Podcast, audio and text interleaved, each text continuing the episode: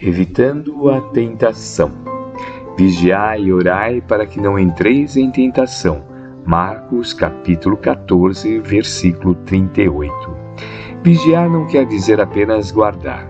Significa também precaver-se e cuidar. E quem diz cuidar, afirma igualmente trabalhar e defender-se. Orar a seu turno não exprime somente adorar e aquietar-se, mas acima de tudo, comungar com o poder divino que é crescimento incessante para a luz, e com o divino amor, que é serviço infatigável no bem. Tudo que repousa em excesso é relegado pela natureza à inutilidade. O tesouro escondido transforma-se em cadeira de usura.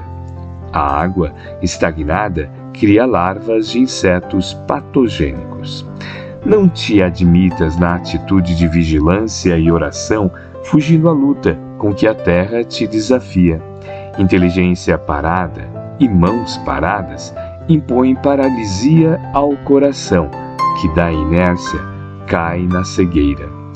Vibra com a vida que és tua, que está em pleno vigor, sublime ao redor de ti, e trabalha infatigavelmente, dilatando as fronteiras do bem, aprendendo e ajudando aos outros em teu próprio favor.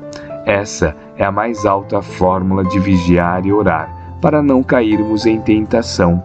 Emmanuel, psicografia de Francisco Cândido Xavier, obra Reformador, janeiro de 1956, página 4.